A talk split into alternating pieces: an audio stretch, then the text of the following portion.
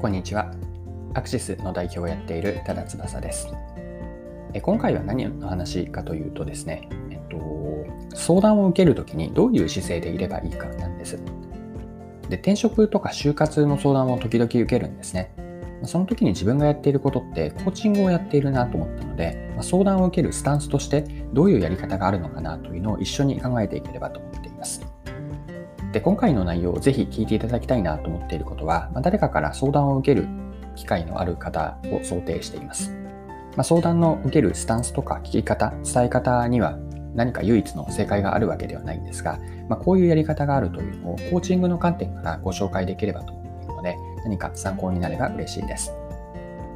はい。で、今回の話の背景なんですが、時々私がですね、キャリアの相談を受けることがあるんです。まあ、転職をするとか、または独立、学生の方からだと就活とか進路相談なんです。まあ、友人がそうだし、まあ、以前の職場での同僚や、あるいは会ったことのない方からも相談を受けます。で年代で言うと同世代から若い方ですと20歳ぐらいの大学生の方までといろいろなんです。で初めて会ったことのない方では Twitter の DM をいただいたりとか、友人経由で Facebook のメッセージャーをいただいたり、まあ、時には会社のホームページの問い合わせフォームから連絡をいただくなんていうこともあります。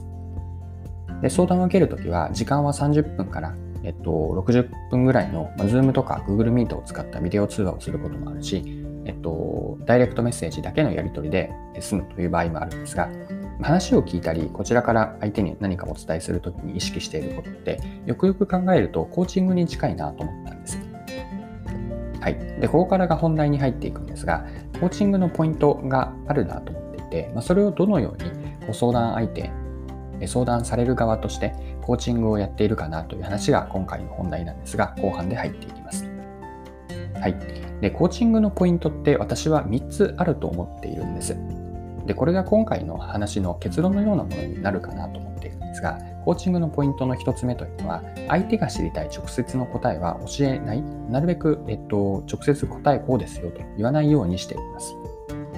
2つ目は、ええっと、答えというのは相手の中にすでにあると。えっと、相手は気づいていないんだけれども、何かしらの答えになるもの、あるいはもうじゃダイレクトの答えというのは相手の中にあるんです。これがコーチングで意識したい2つ目。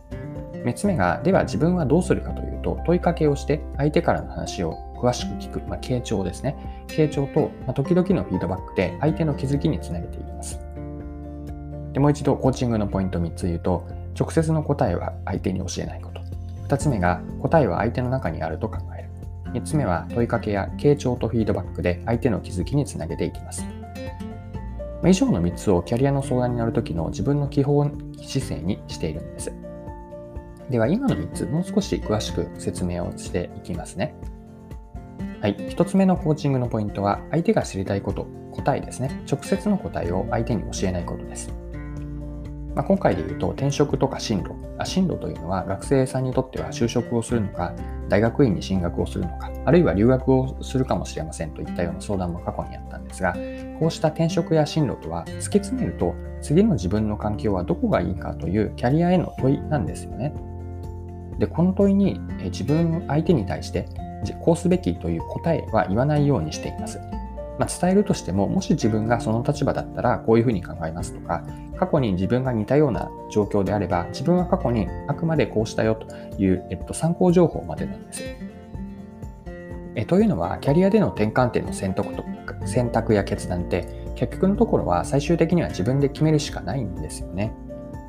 で、判断の参考情報まではこちらから出すんですけれども、相手から求められている答えそのもの、答えというのは次の環境はどこがいいかに対する答えは言わないようにしています。はい。これが一つ目のポイントですね。直接の答えを相手には言わないです。はい。で、コーチングのポイントの二つ目だと思っているのが、答えは相手の中にあると考えることです。キャリアの相談を受けていて共通して感じることがあって、それは答えはすでに相手は持っていると思っているんですね。でただし断言できるほど強くはなく、あるいは相手が意識できて言葉になってはいない状態なんです。まあ、しかし何かしらの答えというのは相手の中にすでにあるんですよね。で自分がキャリア相談を相手から受ける立場としてのこうスタンスというのは答えは相手の中にあると考えておくことです。まあ、これは何を言っているかというと、相手が答えを発見することにこう期待して、まあ、信じるという姿勢なんです。でこれは1つ目のポイントにもつながっていて、相手はあ、ごめんなさい、答えは相手の中にあるからこそ、こちらからは答えそのものは言わないように、あくまで、えっと、そのを気づくようにするというのが基本スタンスです。はい。で、じゃあどうやって相手に気づいてもらうかというと、これがコーチングのポイントの3つ目なんですが、こちらからやるのは問いかけをして、その問いへのこう話す内容に耳を傾けて、フィードバックをして相手の気づきにつなげることです。でもし相手の説明がこう抽象的であったり、うんと具体を掘り下げる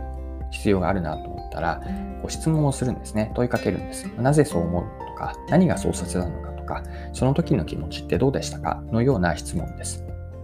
で相談相手として自分が意識したいと思っていることは、相手の説明には最後まで聞いて、途中でなるべく遮らないこと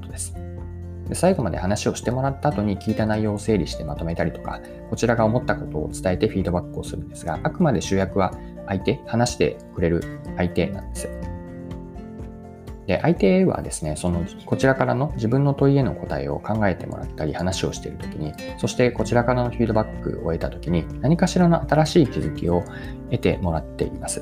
でその気づきがすでにある自分の中にある答えにつながることを期待していて、だからこそこちらからは答えを言わずに問いで終わるま。問いまででで、その問いに対してしっかりと最後まで傾聴して、時々フィードバックをすると。こういうやり方をキャリアの相談ではやっています。はい、そろそろクロージングです。今回はキャリア相談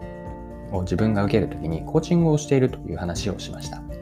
最後にポイントをまとめておきますね。ポイントというのが一言で残しておきたいのはコーチングのポイントかなと思ってます。3つ皆さんと一緒に考えてきたんですが、1つ目は相手が知りたい直接の答えは教えないこと。2つ目は答えは相手の中にあると考えます。3つ目のポイントは、では自分は何をするかというと、相手に問いかけをして、その問いからの内容に傾聴と、ま耳を傾けて、フィードバックで相手の気づきにつなげるようにしています。はい。今回も貴重なお時間を使って最後までお付き合いいただきありがとうございました。この配信のコンセプトは10分で見分けるビジネスセンスで、これからも更新は続けていくので、よかったら次回もぜひよろしくお願いします。それでは今日も素敵な一日にしていきましょう。